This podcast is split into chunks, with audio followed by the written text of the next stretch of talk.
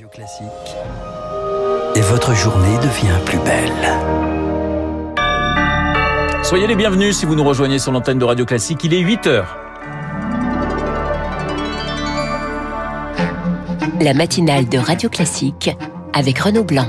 Et c'est une page politique majeure qui se tourne en Allemagne. Angela Merkel s'apprête à quitter la chancellerie. Un thème s'est imposé dans la campagne pour désigner son successeur. L'environnement. On vous présente les candidats à sa succession ce matin. Deux sont au coude à coude. Le conservateur Armin Laschet et le sociodémocrate Olaf Scholz. Et puis, Joe Biden sous pression. Les images de l'expulsion de migrants haïtiens au Texas choquent l'Amérique. L'émissaire américain dans le pays vient de démissionner avec fracas. Radio Et le journal de 8 heures nous est présenté par Lucille Bréau. Bonjour Renaud. Bonjour Lucille Dell. Les, les, Allemands retiendront la longévité. Angela Merkel s'apprête à quitter le pouvoir. Mouti, comme la surnomment les Allemands, aura passé 16 ans à la chancellerie, un pôle de stabilité en Europe. Elle tirera sa révérence dimanche à l'issue d'élections fédérales qui doivent permettre de désigner son successeur. Un thème s'est imposé dans la campagne, Baptiste Gabory, le réchauffement climatique et il y a beaucoup à faire. Et oui, notamment sortir du charbon, énergie très polluante qui représente encore 25% de la production électrique allemande, enjeu de campagne et de la future coalition. Jens Althoff, directeur de la fondation Heinrich Boll à Paris. Les Verts, ils demandent une sortie beaucoup plus tôt du charbon à 2030. Donc ça, ça va être, par exemple, une question très importante, même une question clé pour les négociations entre des différentes parties après l'élection. Les énergies renouvelables ont connu en Allemagne, et ça c'est une vraie réussite, une progression fulgurante. Elles représentent désormais 45% du mix électrique. C'est deux fois plus qu'en France, mais cela reste insuffisant selon Marc-Antoine Aïl Mazega, directeur du Centre Énergie-Climat de l'IFRI. Il faudrait renforcer par 5 voire 7 le rythme annuel de déploiement de l'énergie éolienne et solaire pour permettre et la sortie du nucléaire et la sortie du charbon. Des énergies renouvelables qui seront nécessaires à la transformation de la très puissante mais polluante industrie allemande. La transition est lente mais les investissements sont là, notamment dans le secteur automobile qui a pris le tournant récemment de l'électrique. Baptiste Gabory et votre chronique 3 minutes pour la planète sur le sujet à retrouver comme tous les jours sur radioclassique.fr. Et hier soir, Lucille, les dirigeants des sept grands partis allemands ont débattu une dernière fois à la télévision. À 48 heures du scrutin, les deux favoris, le candidat de la CDU, Armin Laschet, et celui du SPD, Olaf Scholz, sont au coude à coude. Dans cette campagne, tous revendiquent l'héritage d'Angela Merkel, Marc Tédé. Armin Laschet le revendique, c'est bien lui, l'héritier d'Angela Merkel. Il porte les couleurs de son parti, la CDU, et partage sa ligne centriste et pro-européenne. Il avait été l'un des rares à la soutenir pendant la crise des migrants. Angela Merkel, en revanche, a attendu la fin de la campagne pour participer à ses meetings alors qu'il était en difficulté. Il faut dire que ce fin tacticien est aussi connu pour ses maladresses, comme ce fou rire lors d'une visite au sinistré des crues qui a suscité l'indignation. Face à lui, le vice-chancelier du gouvernement gouvernement de coalition d'Angela Merkel, Olaf Scholz. Malgré son étiquette social-démocrate, lui aussi se pose en héritier de Merkel, s'appuyant sur son bilan ministériel à la tête des finances.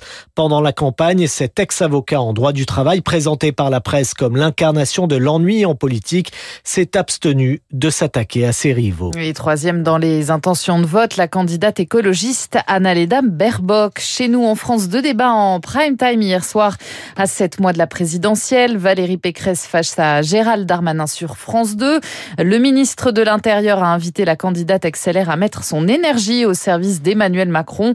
Duel beaucoup plus tendu sur BFM entre Jean-Luc Mélenchon et Éric Zemmour. Vous êtes un danger pour la France. Vous êtes raciste, a asséné le candidat insoumis. Le polémiste estimant, lui, je cite, que l'islam n'est pas compatible avec la France. On reviendra sur ce débat Mélenchon-Zemmour avec l'édito de Guillaume Tabar juste après ce journal. Il est 8h04 sur Radio Classique. La réconciliation entre Washington et Paris prendra du temps. Le chef de la diplomatie américaine, Anthony Blinken, l'a reconnu hier en marge de l'Assemblée générale des Nations unies. En cause, évidemment, la crise des sous-marins.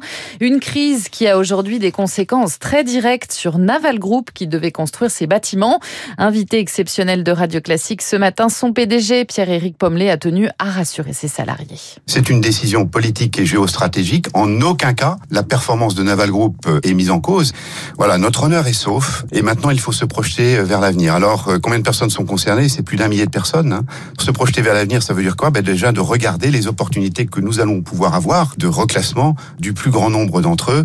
Il y a près de 50 personnes des services ressources humaines de Naval Group qui sont consacrées à aller regarder toutes les situations individuelles nous ne manquons pas d'idées. Nous pouvons à la fois accélérer des programmes puisque nous avons des compétences disponibles.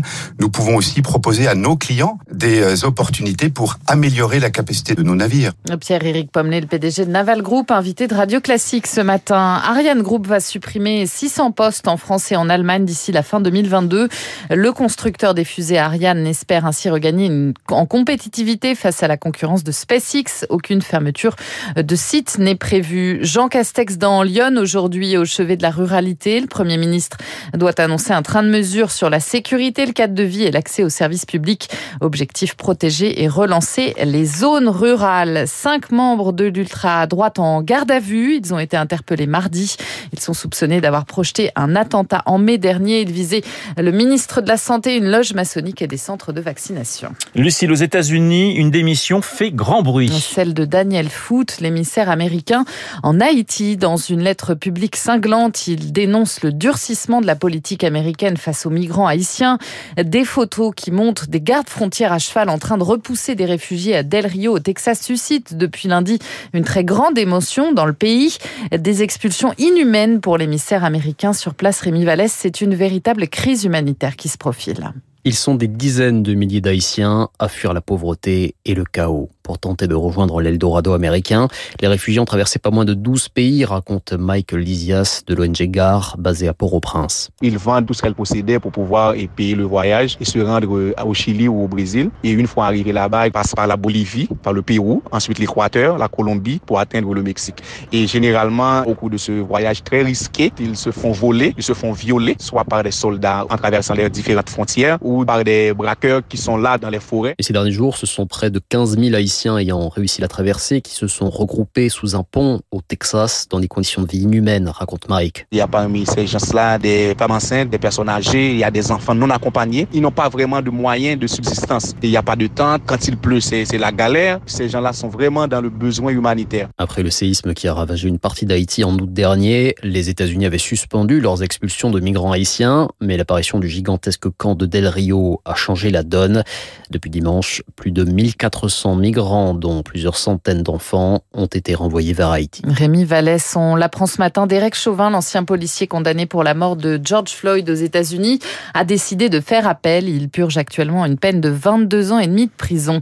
Et puis Carles Puigdemont, arrêté hier par la police en Italie. L'ancien président catalan était recherché par la justice espagnole depuis 4 ans pour avoir organisé un référendum illégal sur l'indépendance de la Catalogne. Il avait fui en Belgique en 2017 avant d'être élu eurodéputé. Merci Lucille, on vous retrouve à 9h pour un prochain point d'actualité. Vous avez beaucoup parlé euh, de l'Amérique dans votre euh, journal. Et eh bien, sachez que euh, juste après Guillaume Tabar, mon invité sera Jean-Éric Brana, spécialiste des